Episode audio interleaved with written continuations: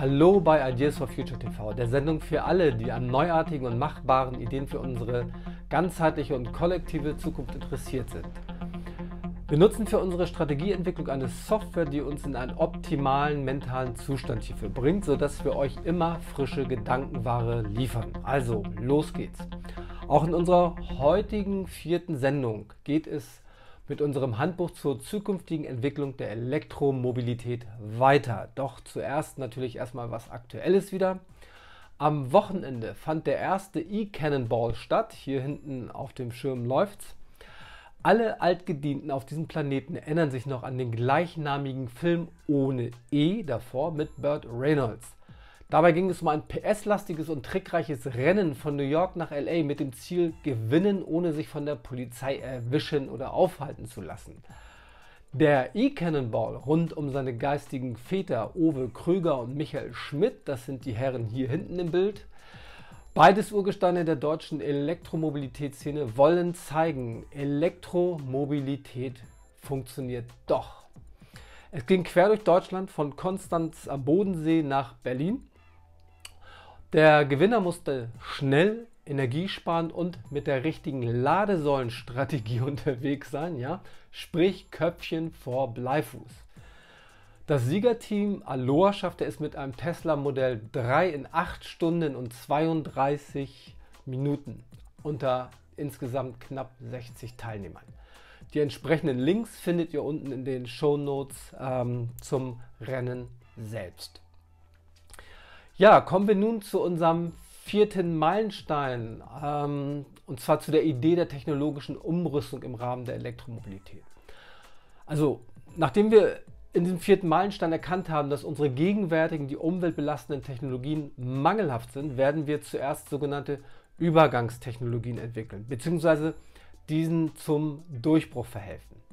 Und diese müssen natürlich mit minimalen Belastungen für Mensch und Umwelt nur so lange Bestand haben, bis die nachfolgenden zukunftsfähigeren technologischen Entwicklungen diese dann wiederum ablösen können. Also Hersteller und Anbieter können sich unbedingt hieran ausrichten, um bestehen zu können. Ja, das ist ganz wichtig. Und zuerst geht es darum, den Bestand an existierenden Fahrzeugen maximal in seiner Rohstoff-, Energie- und Umweltbelastung zu reduzieren. Dieses wird durch technische Umrüstung was wir jetzt einfach mal Umwelttuning nennen, erreicht. Und zwar einhergehend mit dem Überzeugen von Herstellern und Genehmigungsbehörden, diese auch zuzulassen bitte. Mit der Umrüstung alter Dieselfahrzeuge bei Volvo, Daimler und VW ist bereits ein Anfang gemacht, nachdem sich Politik und Autohersteller lange gegen diese kostspielige, aber wirksame Methode gewehrt haben. Ich lasse das mal unkommentiert. Ja? Lösungen zur Einsparung durch die Reduktion von Leistung und die Optimierung der Verbrennung sind bereits verfügbar und müssen nur in die breite Anwendung gelangen. Also bitte her damit. Wir brauchen diese Entwicklung unbedingt und zugelassen auch. Gleiche Anstrengungen werden dann parallel für die anderen Mobilitätsformen aus Bahn, Schiff und Luftverkehr unternommen, damit diese auch sauberer werden.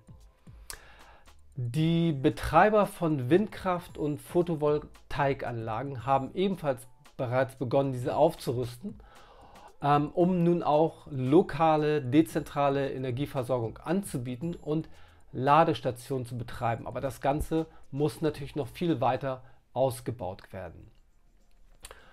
Zum Schluss ähm, wieder ein Hinweis in eigener Sache. Wer Hilfe bei der Umsetzung seiner Ideen braucht, neuartige Ideen entwickeln lassen will oder gar lernen will, dieses für sich selbst oder im Team zu tun, der meldet sich einfach bei mir.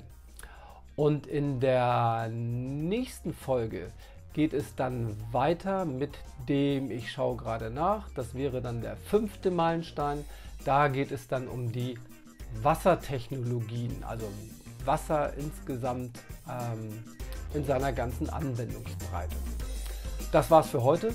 Bis dahin, euer Thomas Sankiewicz für Ideas for Future TV.